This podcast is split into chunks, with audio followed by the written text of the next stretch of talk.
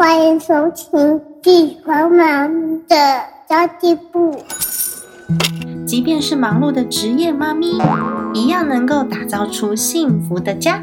从育儿、财务知识到自我成长，我们都要样样精通。我是精算妈咪 Sandy Two，我会在这里透过自己自身经验的分享，以及访谈各个领域的专家达人，让你跟我一起打造属于我们自己的理想生活。Hello，大家好，我是陪你精算生活、创造理想人生的 Sandy Two。在帮妈妈理财规划师协助大家咨询的这个期间，我其实收到非常多关于债务的问题。那通常有债务的人，第一件想的事情都是希望投资先翻身嘛，反正呢，投资成功就可以提早还债，那投资失败就多一笔债务而已，好像本来就还不完，所以没什么差。我自己曾经有过这样子的心态，我欠那么多，我还有在怕的吗？这是我自己的。的心声，在理债的过程当中，我也绕过很多很多的弯路，所以今天就针对这个问题，邀请到一位理债专家。他的现职其实是保险业务员，但是也同时具有财富管理跟 FP 的理财顾问的执照。十七岁的时候。家道中落，大家去查资料就可以查到。通常呢，你要有可以翻身的本事才是真本事，对不对？那他经手了无数的大小债务，再加上二十九岁的时候父母亲过世之后继承了负债，然后也有经历过倒店，所以他处理债务的经验大概有二十多年了。然后出了一本书，叫做《扛债人生走向财务自由》，而且那个副标超吸引我的耶，五年清掉。五千万的债务的三步骤优化理财术，五年五千万，我觉得天哪，这也是一个太惊人的数字了。所以这本书其实我还没有机会拜读，但是今天我直接邀请到作者来我的节目当中，然后我有机会我再去把这本书给好好的读完哦。那我们就邀请到黑妈来到金算妈咪的家计部，跟大家做分享喽。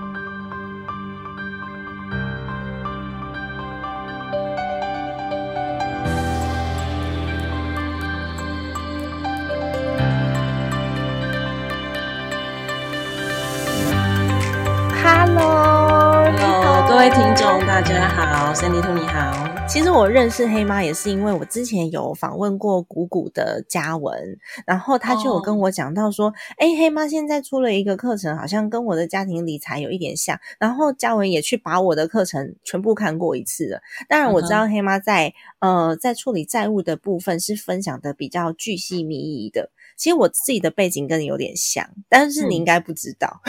对我真的不知道。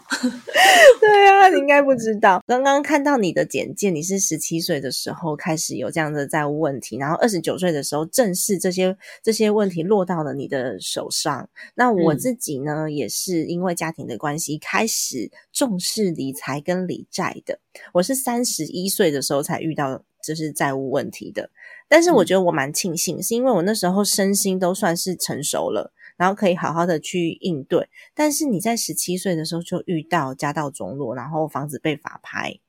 哎，我不知道方不方便问问看你过去家里面的环境怎么样？那时候的工作，爸爸妈妈工作性质是什么？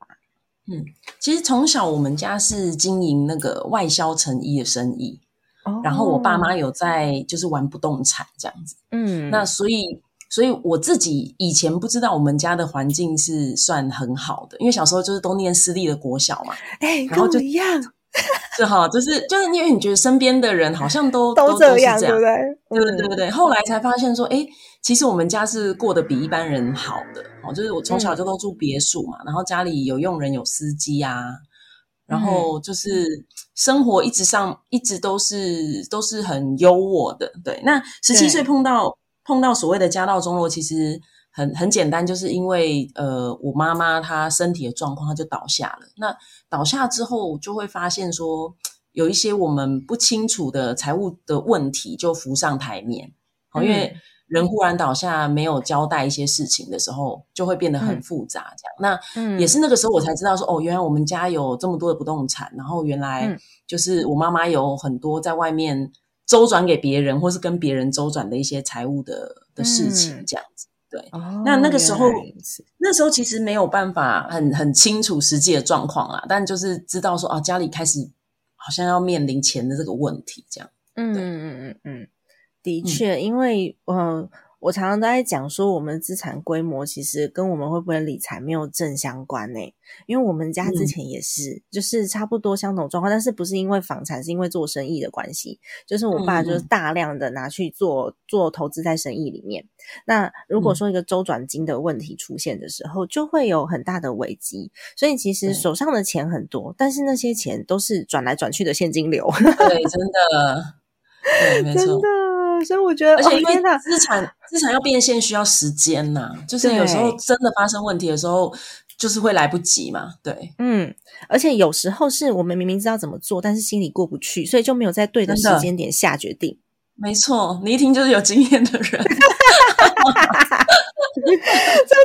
明明知道怎么做，已经有会计师进来插手了，然后就已经很清晰的方法摆在你面前了，但是就是可能心里过不去啊，或是哦。刚好你想开了，但是时间点也过了，无法真的，处理了。真的，真的。如果你硬要处理的话，就会变成刑事问题。所以，所以真的债务是一个我觉得很很复杂的东西，它真的不是数字算清楚就好，这背后有太多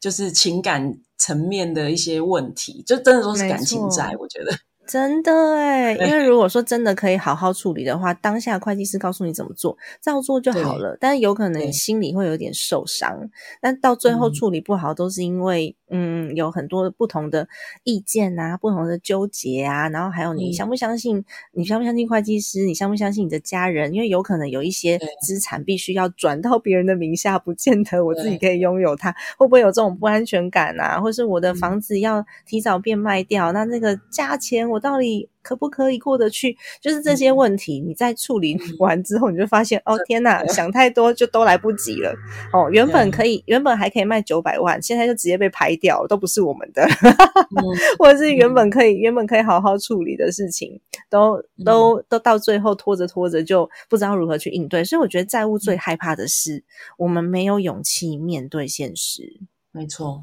嗯，因为当我们愿意去面对的时候，都可以解决的，顶多就是嗯归零，或是负债，或是破产，那会怎么样吗？好像也嗯。还好，因为我们都经历过了，所以我就觉得好像也还好。现在现在的人都说欠债的人最大，要欠的够多才会，欠的够多，银行就会很怕你倒，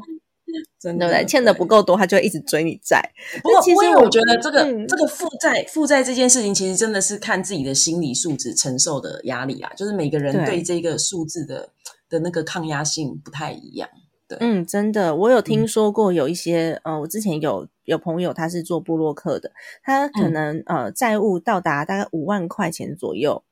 他就开始嗯崩溃了。嗯嗯，就没有办法承受，然后甚至呢，就是在文呃，在他的文章内写了很多很多负面的文章。然后后来我去关心他，因为我想说帮他处理一下这个问题嘛，我去关心他才发现那才五万块。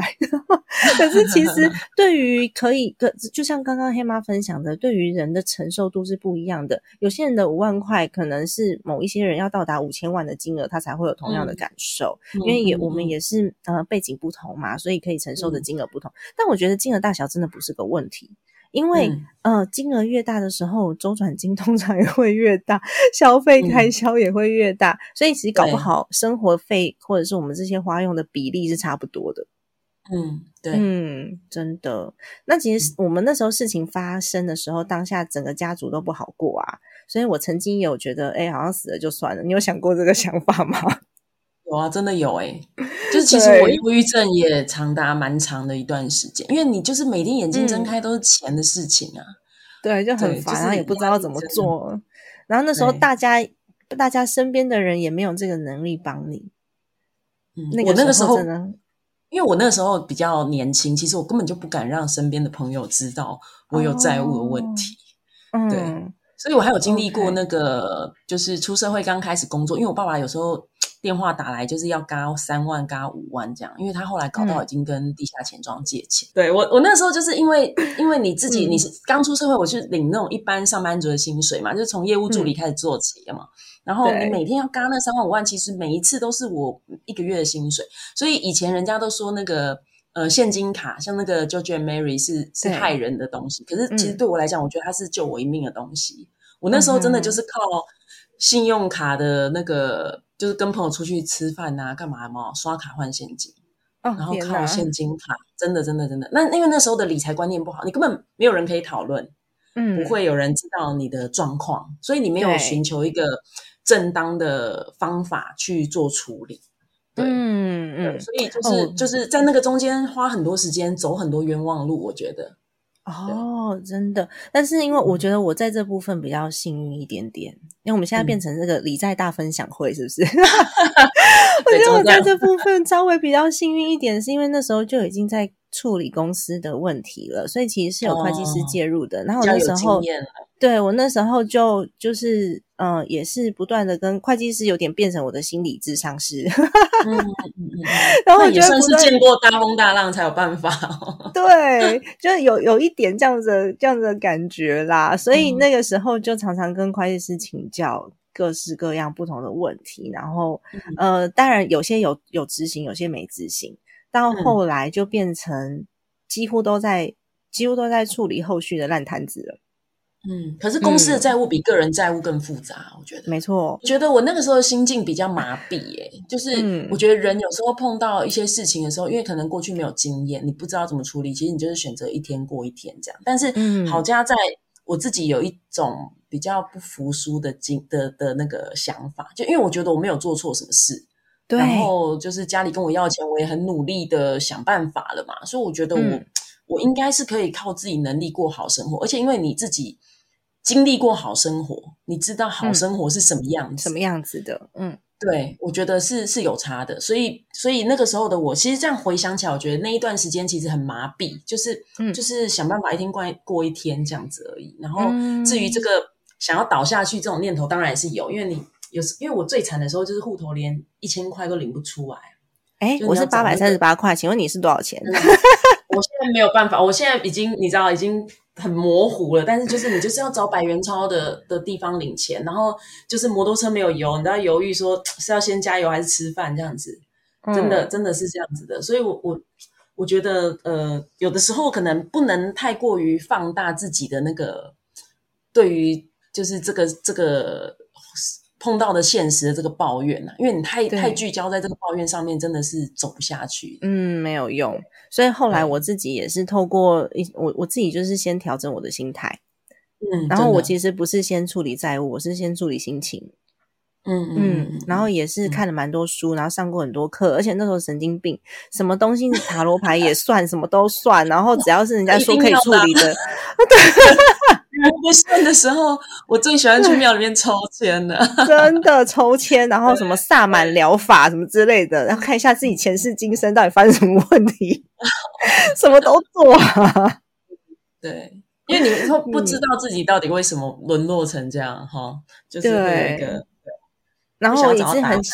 很想要找到答案，很想要恢复，就是那个正常的心态，可以好好的做事。但其实我当时呃焦虑归焦虑，但完全在在在工作的时候是感觉不出来的，因投入的为工作嗯，我也非常投入的。嗯，对对对，这也是一种麻痹的方法。哎，对。对那你那时候结婚了吗？我因为我是十七岁，妈妈就倒下嘛，然后出社会嗯开始工作，就都一直都在、都在还钱这样。其实我、嗯我到因为我到二十六岁才结婚，结婚的时候是我爸爸已经过世，我已经办了他的抛弃继承，就是觉得自己人生可以重新开始的时候，嗯，对对，才结婚的。对，哦，所以嗯你是用抛弃继承的方式。呃，我当时以为我抛弃继承就没有我的事了。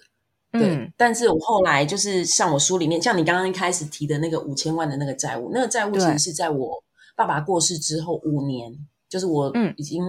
结婚，然后怀了老二的时候，嗯。就是接到一个扣薪通知，才发现嗯。有这笔五千万的继承债务的，对。啊？为什么？很妙，对不对？对，对，我当时收到，你不是已经选择抛弃继承了吗？应该是那时候就是呃，亲人过世的时候，你就会可以去国税局，就是申请财产清单，然后财产清单里面就看得到资产跟负债。对。对啊，但是那因为那个时候来的我我抛弃继承的时候，是因为我已经出社会滚过一段时间了嘛，哈，就是二十五岁，我爸爸过世做抛弃的。那为什么嗯过了五年以后又再收到这个继承债务？其实我去了解了之后，它主要的原因呢，就是那一笔是一个就是一样，就是家里开公司、企业周转的这个资金，所以金额比较大。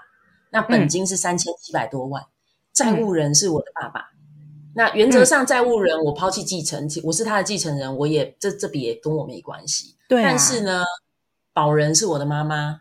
嗯，那保人是我的你妈妈，妈可是你有抛弃继承吗妈妈的继承。当时因为家里财务很混乱，所以没有抛弃继承。啊，因为抛弃继承这原来件事是这样，情是，对这件事情其实是要在这一个被继承人他的、他他走了三个月以内你要办的。对对对对对，但是因为妈妈先走了嘛，那时候没有抛弃妈妈的，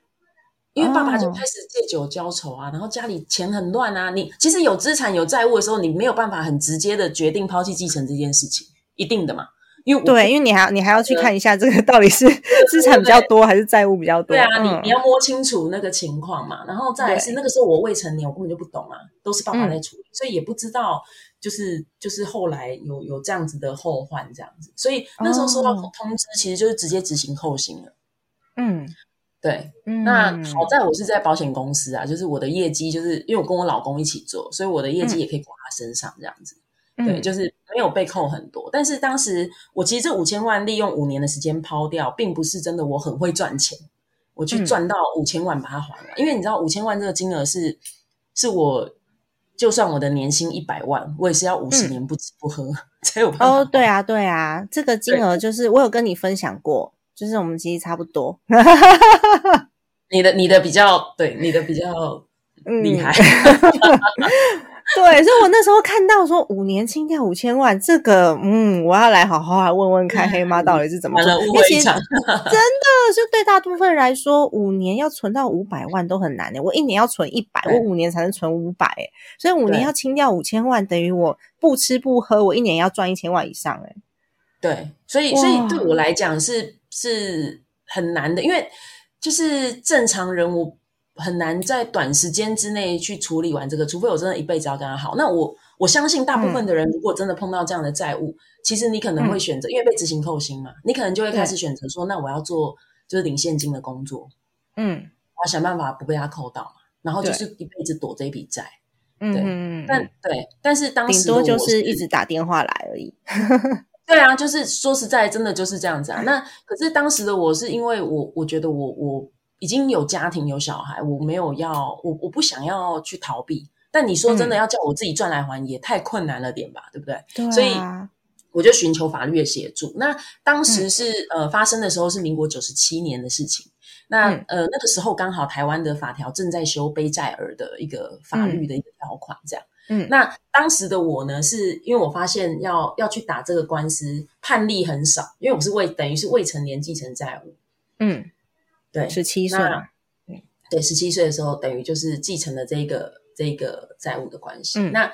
呃，我想办法要去从法律的这个这个方向去做去做努力，其实也有点困难，因为第一个是判例当时还不多，那时候还在刚修法的时候，嗯再来是我自己要去请律师的话，这个费用也很高。好，嗯，然后裁判的这个金额，因为通常你要去打一你个官司，那时候不能请法服吗？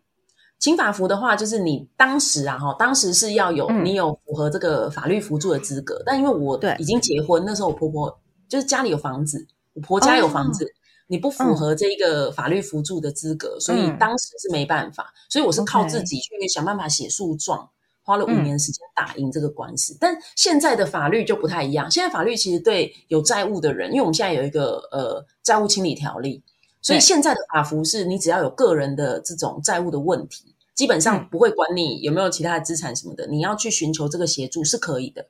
是有这个资源的。对了解，所以你花了五年的时间打了这个官司，把五千万的债务抛弃，这样子。对，但就是、哦嗯，其实我觉得就是选择了一个比较笨的方法，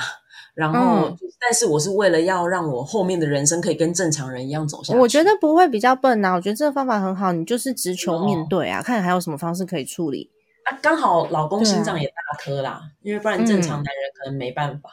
对啊，还有一个处理方式，你就是搬到国外去住啦，就直接处理完了。真的哈，那个有钱，那个是真的自己真的要有继承到资产才有办法。因为我没有，我就是对我出来的时候就是出来家里的时候是被黑道追债的啊，是就是保活要款款就走的。对，那会计师会跟你讲说，先不要走你一般走的路线回家，或者是先到朋友家去待两个小时再回 家。哦，真的，你真的好有经验哦！天哪，没有会计师讲的，不是我，不是我。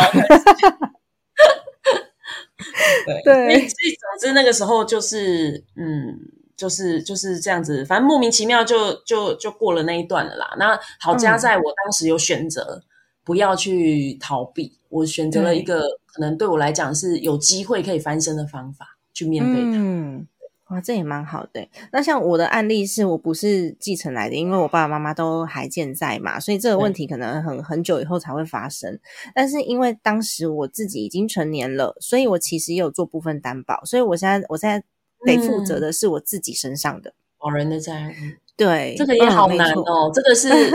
任何关系消灭这笔债务都还是在你身上。是的，没错。所以我那时候选择用创业的方式，因为我不知道有任何方式可以处理这个问题，因为它必须真的是赚来的，没有任何没有任何方式可以处理这一笔了，必须要是赚来的。对。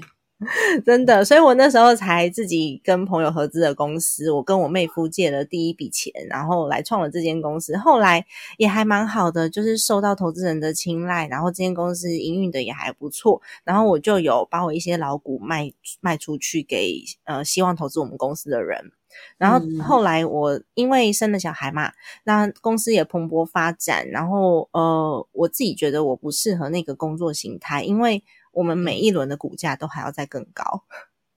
所以它是一个很积极的企业形态，嗯，积极发展企业形态。然后我那时候其实我三十五岁才生小孩，我其实已经有一点想有一点，然后我对于钱这件事情我也看得蛮开的，就是我觉得我够用，生活过得不错，然后不要再有不要再有那些太大的压力了。现在对我来说。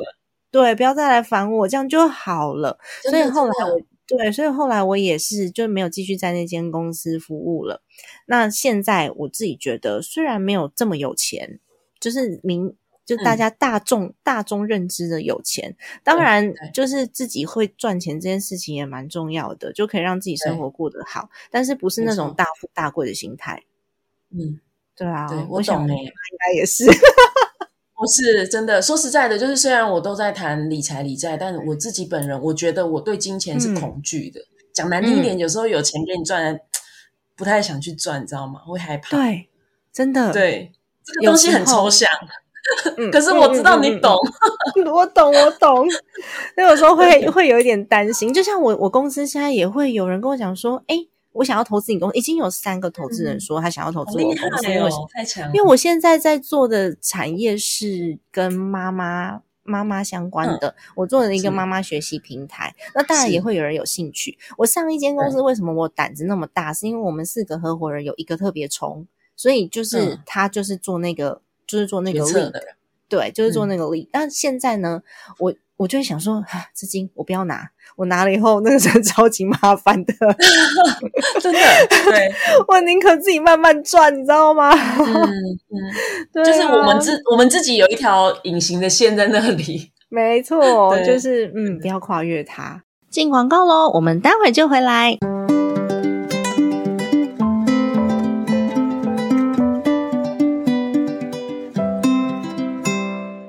读学计划是我们为妈咪们创造出来的专属晚读时光。我们每个月啊都会有两次的线上免费非读学的活动。我们透过孩子睡着之后的一个小时。我们来读一本好书，讨论一个议题，或是呢，请妈妈达人们来分享自己个人的专业，甚至我们会请到专业讲师来分享一些妈咪们会在意的一些议题哦。那在这一个小时之内呢，我们一起学习，共同来分享，让你不再一个人面对生活与家庭的责任与挑战哦。更棒的是，这样的资源呢，我们是免费开放出来给大家的。那么之前我们讨论过几个主题哦，例如塔木德的亲子。财富课，以及准妈妈如何看懂新生儿保单。那也有请到特教老师来告诉我们如何培养孩子自己玩，能教出主动力和自律力的能力。要如何读对书，才能让我们把书中的能力应用在自己生活上，让自己的收入越来越高？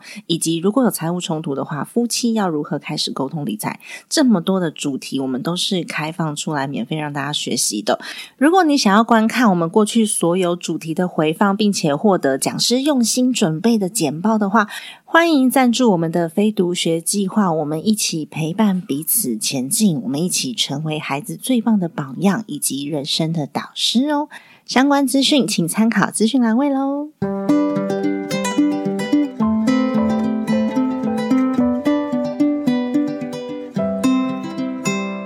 那你当时一定也很不好受。你那时候有人帮助你吗？因为一定会有忧郁啊，或者是低落的时候，甚至有些时候会进行就是药物的治疗。你有你有过这一段吗？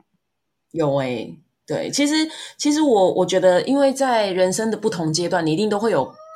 嗯，那个时候真的拉你一把的人啊。对对，那像你刚刚讲药物治疗那个，其实就是真的是我，因为我忧郁症好几年，然后直到到了结婚，都还嗯就是、我每天都只能睡两三个小时，就是没有办法熟睡的。然后我朋友的妈妈，她因为在医疗的体系这样，她就建议我说，就是你这样下去不行，你真的要去看看一下神经科这样。对对对对，然后嗯才真的就是去进行治疗。我还记得我第一次看心理科医师，他他问诊的第一句话是问我说：“你最近一次感受到快乐是什么时候？”这样，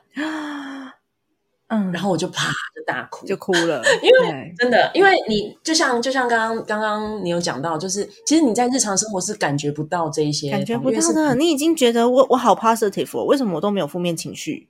对对对，然后好像跟朋友 吃饭、唱歌，我也是，我也是会笑啊。然后过生日这些，我这些场合我都可以应付。但是当他问我这句话的时候，是真的 崩溃，就是发现说，对，就是那个快乐的定义，我就是其实对找不到的。对，所以我觉得就是真的要蛮感谢，就是当时像这个朋友的妈妈，就是带我算是正式面对自己的问题。那当然，嗯最重要的，我可能最大的贵人应该还是我老公啊。哦，对，真的，我我我我觉得我我也是我老公，我老公是倾尽全力的帮忙，是哈，就是他也聊 Loki 的帮忙了。我 聊 Loki，哦那我老公我不知道他算不算聊 Loki，因为我们就是反正我们就是很很努力过日子这样。因为像我我呃、嗯后来也是就开店嘛哈，然后、我我觉得他给我最大的帮助是他的人生观很很乐观呐、就是有一种嗯无可救药的乐观，什么事都说啊，反正就是面对这样子。哦，对很不错哎。嗯，我觉得老公老公那时候在身边蛮重要的，不然的话，呃，身边如果没有人关心，真的谁都救不了你。那时候就是家人、朋友最重要了，那其他的对。东西就就真的是还好，对。完全可以体会这种感觉。我我们这样一直互相取暖，听众听得懂吗？听得懂，听得懂啦！我相信大家的悟性很高。对，其实我觉得真的是处理债务的时候，真的是要先处理心理，不然的话你过不去就真的没有了。我自己有一个朋友的先生是这样，他们的债务其实不多，才一千多万，但是对于嗯一千多万，对一般上班族来说，他很多，很大，他们也是也是房也是呃房产的问题。对，对于他来说很大，那他过不去的关卡也是心理。他呢，他们嗯的房子也是处理了好几年，然后原本是亲戚想说啊，那你们先卖给我好了。对，所以我刚刚讲那个九百万就是他的案例，不是我的案例。他就想说，哦哎、你们先你们先卖给我好了，至少呢，我把它回租给你们，你们有地方住嘛。那这个先生，朋友的先生，他就觉得说，哎，我这房子啊，再过几年那捷运就要盖好了，他可以，他我可以卖一千两百万，我可以卖到一千五，我它的价值不只是九百，你是不嗯是想要占我便宜？所以他就不肯卖。然后后来发生什么你说 后来发生什么事？我相信你一定知道。就他如果那时候坚持不卖，对啊无，法拍了，就罚拍了。然后他一拍的时候还没事，二拍进入三拍的时候，他先生就走了。嗯，因为他心里过不去，他觉得可能自尊心啊，或者是那种，也跟朋友出去，他也觉得没面子，然后也觉得对不起家人，对不起太太什么的。嗯，他就直接嗯就就放弃，放弃放弃的是他整个人生跟他身边的人的人生，所以我觉得李在一开始要整理的都是自己的心态，嗯，真的欸，这个这个真的要换个角度想哎，你现在便宜卖给他，了不起之后翻身再把它买回来就好啦。对而且他们他那个亲戚还跟他开条件说，你先便宜卖给我，然后我回租给你们，你们要住多久都没关系，付不出房租也没关系，都这样了哦，不想要不想就是不要。哦，这个就是真的那根浮木没有抓到哈，好可嗯惜。就差这么一点点，对啊，所以我我其实，在看到你的，我我只看到书名了，因为我是透过嘉文那边认识认识您的嘛，认识黑妈的嘛，所以其实我不是因为书的关系所以认识你的。然后我在嗯。在整理这集访纲的时候，我就回去查了很多黑妈的介绍跟资料，我就看到这本书，想说天哪，五千万啊，这个是大前辈，我要来 请教一下。那但是我我我我是寻求一个说实在正常人都可以选择的方式，所以我现在主要也是就是要帮助一些就是真的被债务的问题困扰，然后觉得自己已经无路可走的人，就是告诉他们说，其实你是有机会的。像我最近碰到一个，其实身上的债务才不到两百万，可是他既然想要去寻求法律的的管道，然后去去处理这个这笔钱，我就觉得、嗯哦，你为了两百万的债务去牺牲你未来的信用跟人生，我觉得真是太浪费。你其实有别的方法，嗯，，对，真的真的有别的方法可以去做。嗯，对啊对，那黑妈的书中也有写到，要从收入跟债务支出的大小关系来决定还款计划。我觉得这部分很关键呢，可以请你跟我们分享一下吗？嗯，其实我觉得，呃，主要哈这个部分，我就是在谈说，呃，因为现在大部分的人都会面临钱不够用的问题嘛。嗯，好、因为可能就算双双薪家庭，可能一个人的薪水就是光只吃跟住就没了，另外一个人的钱有过去的债务，或者是你有一些未来的规划，真的就是会觉得钱不够用。所以，呃，嗯真正有债务问题的人，我是直接很直接的用收入跟你的债务支出来做一个比较。好、就是呃，我们都会急于说我想要怎么样投资理财，怎么样翻身这样。其实我觉得会去思考到投资理财这件事情的人，他是、呃，他的债务支出不能够大于他的收入。对，就比方说，你每个月要还的债是五万块好了，你的收入除非是大于五万块，你再来考虑说你还做，就是还能够用投资理财的方式去把你的嗯财务调整好。如果说你今天赚的是不到五万的，好，你可能就就要去思考一下，你正常来说，你应该要先去提高你的收入了。嗯，就是不要一直只想要就是怎么怎么节省你的生活开销，怎么靠投资理财去翻身。我觉得重点是这个赚钱的能力真的蛮重要的。对对那没错，那除非说你的你的收入已经是小于债务的支出很多，那因为嗯代表我根本不用考虑生活费，我的日子都过不下去，那你才需要去寻求这个法律的协助。但我这里讲的其实都是一般正统管道借到的钱呐、呃，对，你说那个对那个不正统的那个，就会有什么长白那个就有山上好儿郎来找你，对，就是因为因为现实生活当中，就理论是理论，但是现实生活当中有太多其他的其他的债务的状况，其实对是是可能可能更需要个案去讨论的。但嗯原则上就是，我是要鼓励大家说，就算你的你的你是赚五万，但每个月要还五万好了，你其实只要提升你的收入，其实有时候熬一下一两年你就过就了。过了，对，对，但是、嗯但是但是不要一直急着说去去呃再做太多冒险的投资，因为有很多的状况是可能越陷越深的，也是有啊。对啊，尤其是所以是当你越急的时候，你的下的判断的准确度就会越偏。对，因为我们人在慌乱的时候没有办法替自己做出理性的决策嘛，所以对所以我觉得理债这件事情，其实说实在的哈，是是在你不慌不忙的时候理的。就像嗯我要跟银行借钱好了，其实你要在你不缺钱的时候借。对啊，而且条件还比较好。对，你看你那个时候回答的如此的，就是理所当然。一般人听到这个就觉得说，为什么？有没有？对，对啊，因为我后来也是这样啊，然后就是工作稳定，然后呃收入也还稳还不错的时候，我就去跟银行谈谈条件呐、那那条件只会越谈越好，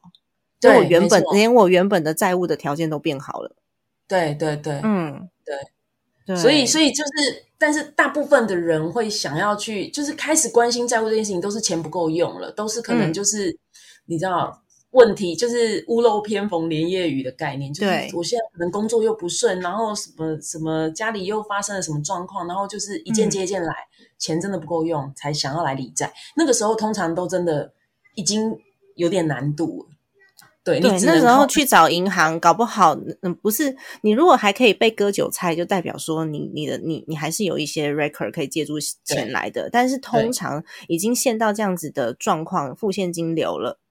银行也不会伸出这只手，你只能寻寻求其他的管道，就是比较危险的那些管道。对，没错，对啊，所以我真的觉得啊，真的是理债是一门学问，然后理财太重要了。我觉得你自己嗯。要重新专心讲一集这个、欸，真的，因为我我曾经有有我 我从你言谈之中发现你懂得非常的多，听众朋友没有听到太可惜了。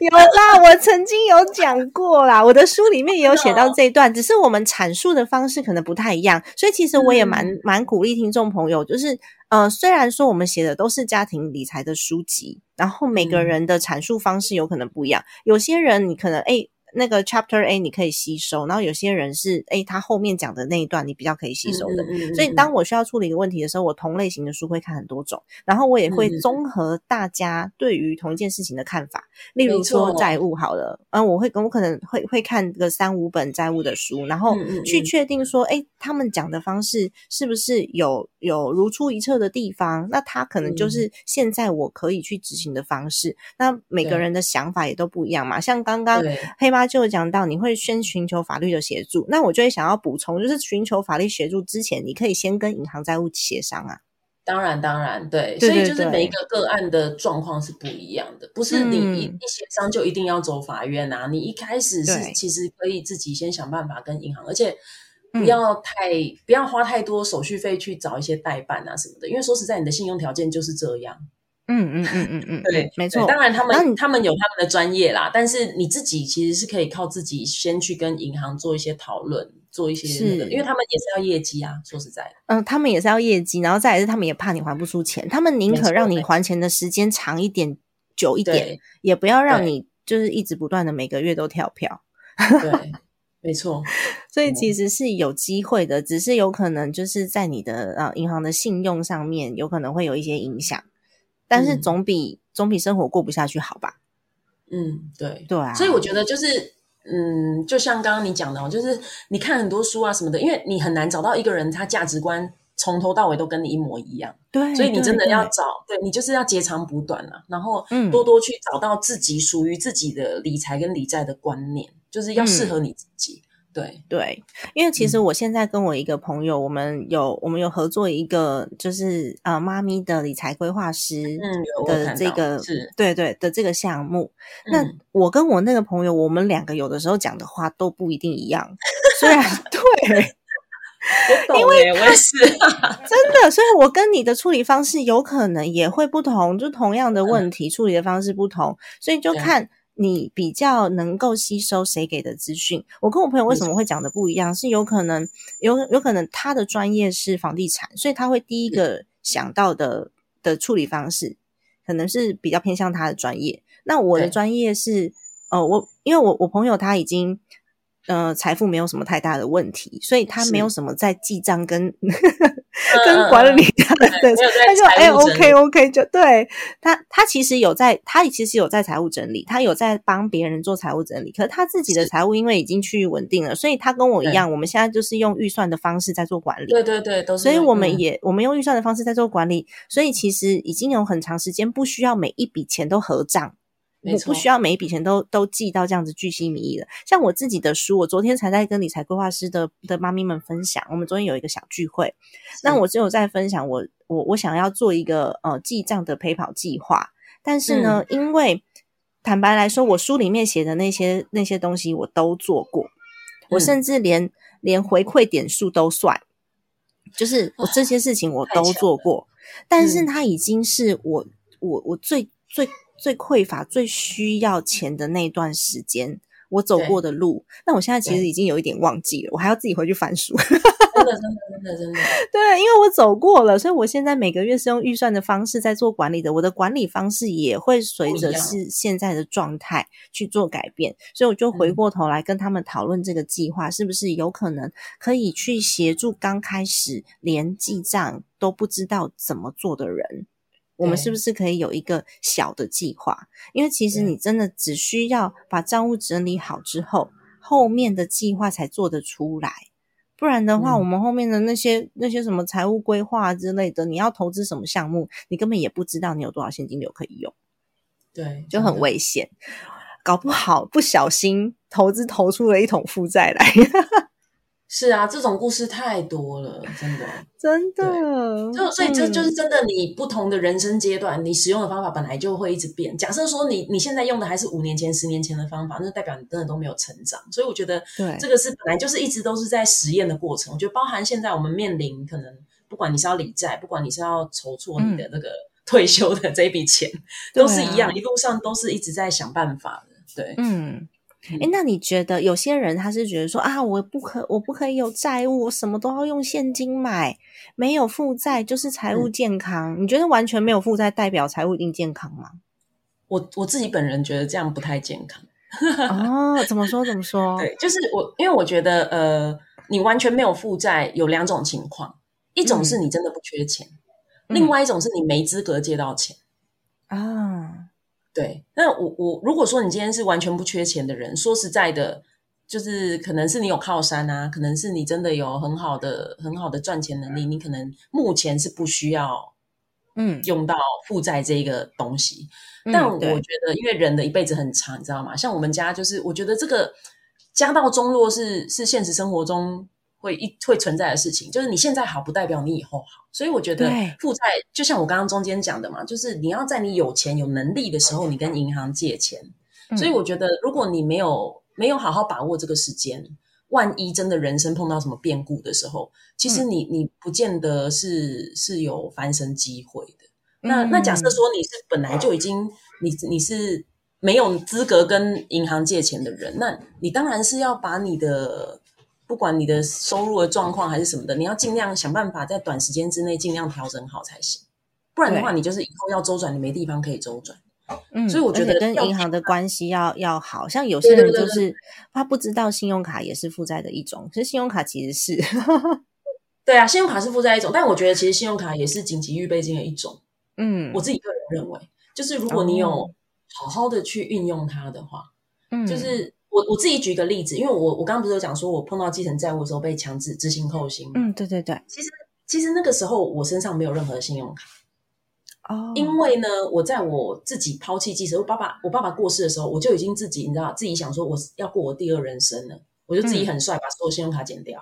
嗯。因为我觉得说我以后不要再借钱了，这样子。虽然我以前都靠这些东西周转，但我以后就是自己一份薪水养好我自己就好了嘛，我不用管。对。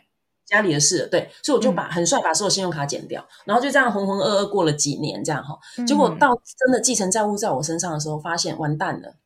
我要借钱没资格借了，信用卡都办不下来，对，办不下来了，然后我才说，我才发现说完蛋，这怎么办？这样，那因为我我打这个官司又又透过五年的时间嘛，那在五年之后，我要再能够让银行愿意借我钱，这是一个很漫长的过程，我人生已经又进入到下一个阶段了，嗯，那我。我后来这个第二人生办的第一张信用卡下来，才额度才三万块。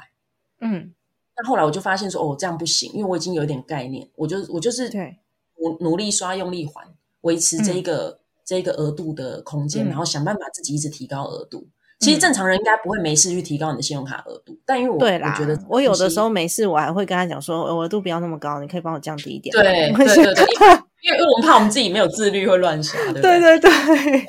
对，可是我那个时候就是经历很长一段时间，就是努力努力刷，然后直到后来就是我就是呃把额度调到八万十万，然后你知道你 A 银行借到十万，呃也不是借到了，就是 A 银行有十万的额度，你办 B 银行可能他就也给你十万嘛，哈，对，然后就是这样子一直的把你的这个信用额度尽量的盯高，然后到现在就是我房子，就是这这些东西为什么我说它其实也是紧急预备金，因为你如果把这些额度都养好了。但是你自己能够自律控管好你的生活花费的话，万一我今天就是呃我的工作受到了影响，我的家里忽然需要急着用什么钱，嗯，我我的信用卡是可以周转出钱来的，我不用去求别人。所以虽然说会有那个信用卡循环利息，但是至少我借得出东西来。对啊，对啊，而且有的时候你可能不见得会用到循环利息啊。其实你在嗯一个月以内，或是你真的很仔细的去算好它的这个结账日啊什么的，这个周转是不用利息的、啊。所以、对啦我，嗯，对，所以我觉得这个空间就是你，你其实有适当的负债，一定是财务健康很、很重要的一个基准，就是不能觉得没有负债是好的。有刚刚黑妈说的那个周转，应该就是我这个月先刷卡，然后我下个月准备好现金再来还的意思。所以你这样子对对对周转的方式就是不需要利息。就是我嗯觉得大家要记得说，你有钱的时候借钱跟没钱借钱是不一样的啦。差很多。有钱的时候借钱，你还可以跟那个跟那个营那个营业员讲说，没有啊，我没有要借啊。他就会说，那那个这要借，你可不可以再对再帮你打折？我再帮你问一下主管，然后我们那个再降低一点。然后还问你说，你这样子够吗？那个额度我可以帮你再提高哦，超客气的，对对有没有？但是当你没钱借钱的时候，他们就说，哎，这个就是呃正常人都是六趴起跳啊，都是八趴啊，你这个有的时候借到十几个 percent 都有都有可能，因为条件很不好。对，对，所以一样是嗯信贷，不同人就是在银行眼中的条件是不一样，那落差嗯。非常大。我曾对。经听到信贷借到最低的大概是两两两趴多，对对对没错。嗯。像、对像我自己本身，我自己的信贷也是，就是都差不多两趴左右。嗯，然后我对但是我也有个案，就是到十二三趴都有。都有，对，没。错，所以真的差异非常大。对，那你认为，我们如果要现在开始管理财富的话，第一个步骤会是什么呢？如果你要建议大家的话，我我自己觉得就是呃，要找到你的动力，嗯找到你想要为什么想要累积财富的这个动力。嗯嗯嗯，对，然后再来，当然就是很重要，要有执行力啊。就是嗯。不管不论是你你做学习，或是真的很很直接的去面对你财务的问题，哈，去嗯。不管是增加收入也好，嗯。去去整合你的债务也好，就是我觉得嗯。这个动力跟执行力一定要先找到，因为其实我觉得大部分的人，我们的目标其实都是别人给我们的，对，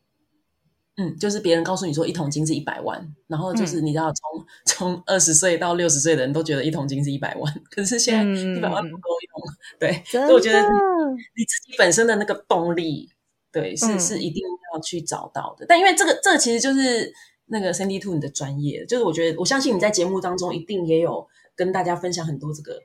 怎么样去开启你的这个动力，怎么样开始这个。我的我的课程第一个章节就是先找自己的动力。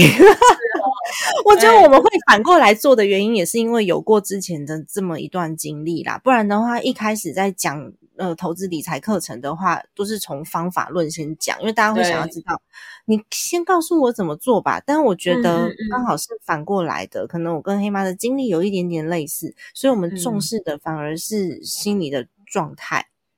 如果你的状态好的话，其实这些执行的方式都差不多，大同小异。但你的状态嗯不好的话，你维持不下去。对，嗯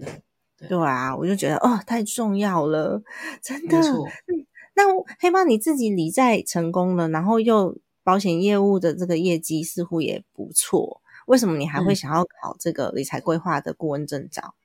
嗯，我我其实呃，当时考这个证照，其实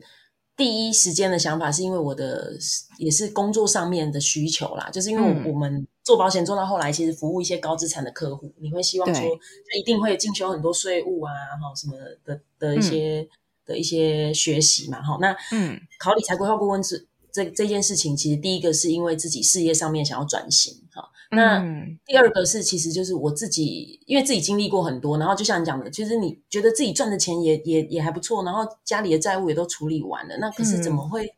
自己在自己的小家庭的这一块的的财务怎么好像没有什么增长？因为嗯钱赚的多，其实会花的多，你知道吗？对，然后就是这个对这个过程，怎么会觉得好像那因为呃，其实我有蛮长一段时间，我结婚之后，我的钱全部都是给老公管的，因为我刚刚前面就有讲，哦我对金钱。其实我身上都没有提款卡，然后因为我那个时候也没信用卡可以办的嘛，所以我就是出门跟他领零用钱这样子。嗯然后对，可是过了几年，发现说自己家庭财务都没有增长，这样不是办法，我就觉得说我自己应该要来做一些调整，所以我就开始进修，然后开始自己从家庭财务管理起这样子。那我觉得呃也好在我有这个意识做这件事情，因为我我呃开始去了解自己家庭的财务，去做一些就像这个预算的这个管理之后，就是呃大概经历九个月吧，就是我老公就是发生意外过世啊，对，所以呢。就是这个九个月，就是让我刚好摸清楚家里的的财务的状况，这样子。那当时因为就是老公过世的关系，所以我在立志想要考财务顾问的那一年，其实是没有去考试的，因为我就正好在处理自己家里的事情。所以这中间就是又在摸索，然后就是过了几年，才陆续的，就是我我就是还是 push 自己去考了这个证照，然后也开始想要。利用我这一段时间的经历，去帮助一些跟我一样人生当中碰到就是这些这些老天爷给的功课的人，这样子的，嗯嗯嗯，对，所以我觉得这个这个一开始的起心动念，其实只是单纯就是想要赚更多的钱，说实在的，然后想要把自己的财富让它增长。但后来我发现这件事情帮助我很多，因为呃，就是人在碰到一些人生的关卡的时候，的确是很慌乱的。假设假设当初我没有去做好这个。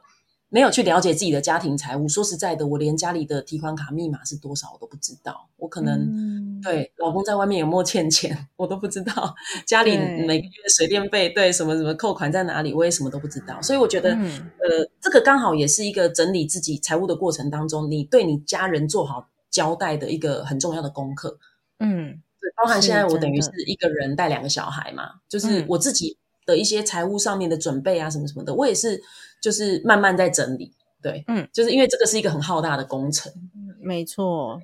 哇，真的哇，听了你的故事，我刚刚有一点发头皮发麻了一下，你不知道这一段是不是？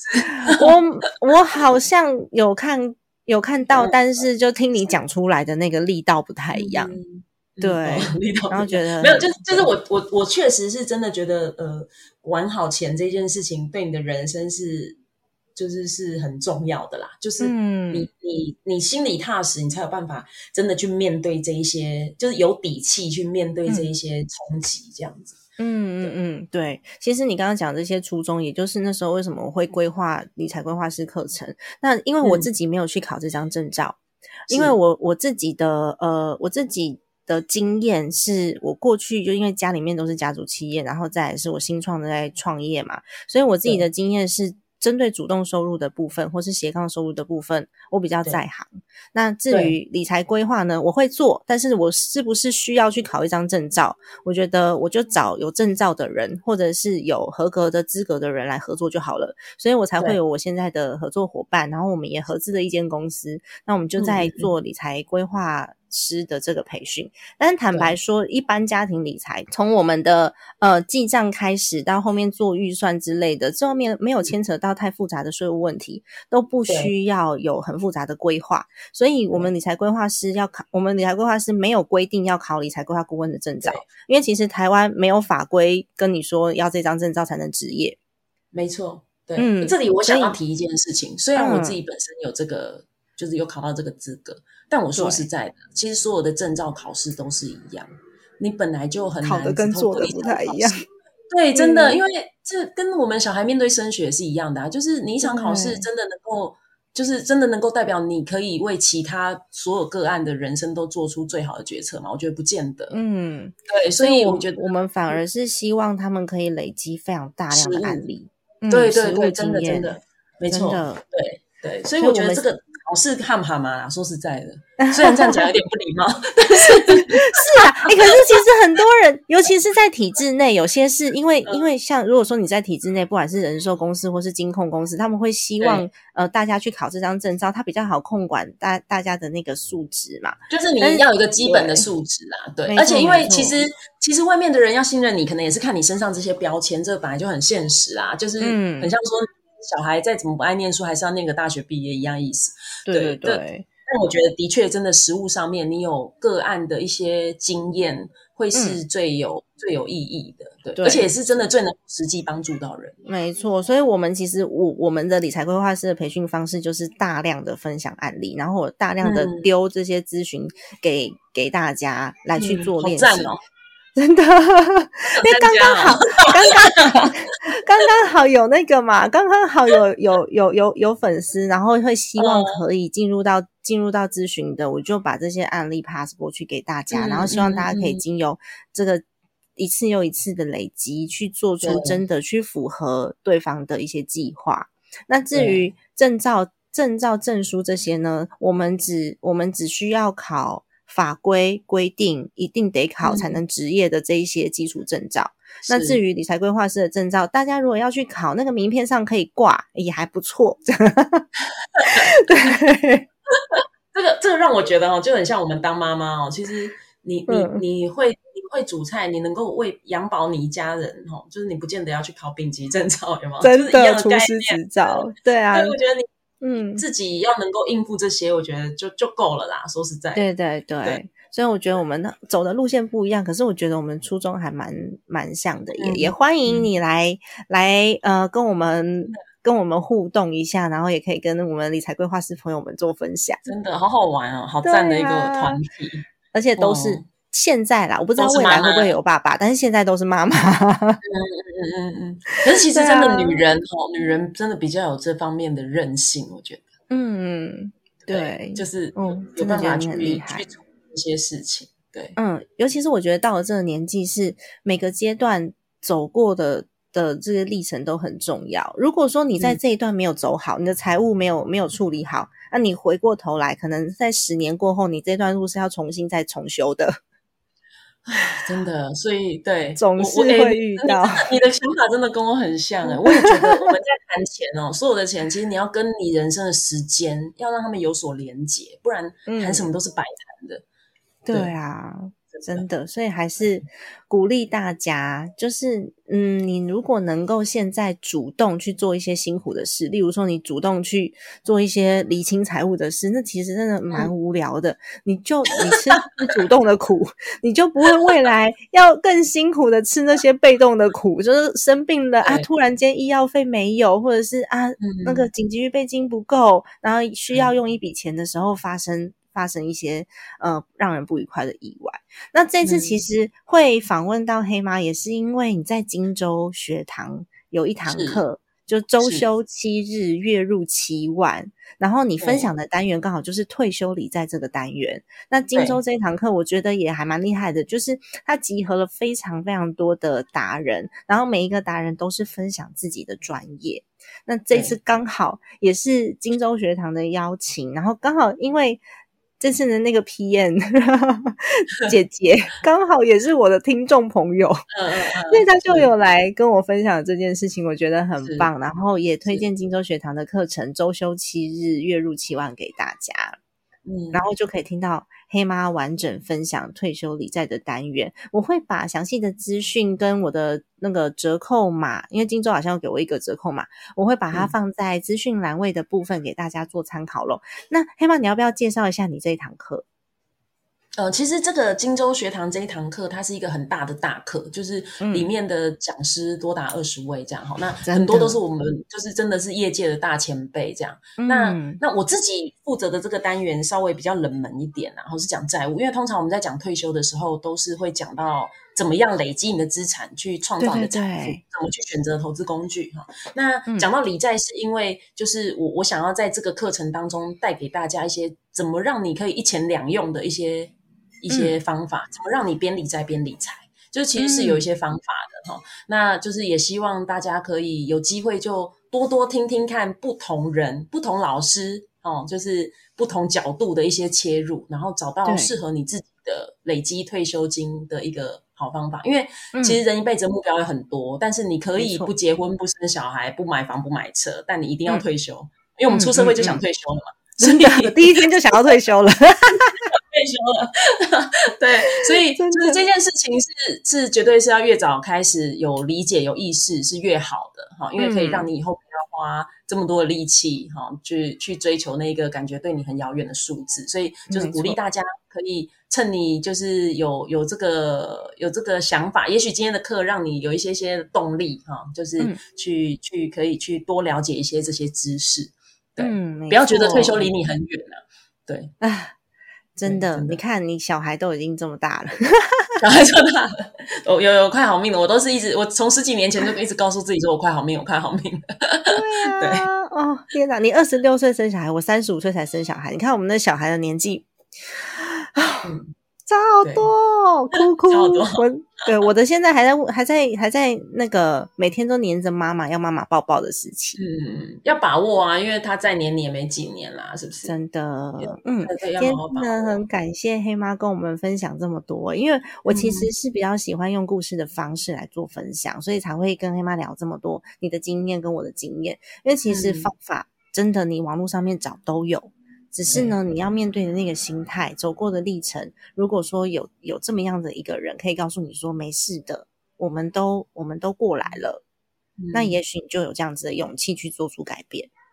对。嗯，那么今天的节目就先到这边结束喽。如果说你觉得这期节目对你很有帮助的话，请你尽情的转发给你身边任何有需求的朋友，然后留下你的五星好评。家庭理财就是为了让生活无虞，分享这期节目，让更多的朋友透过空中打造属于自己幸福的家。我们下一集再见，拜拜，拜。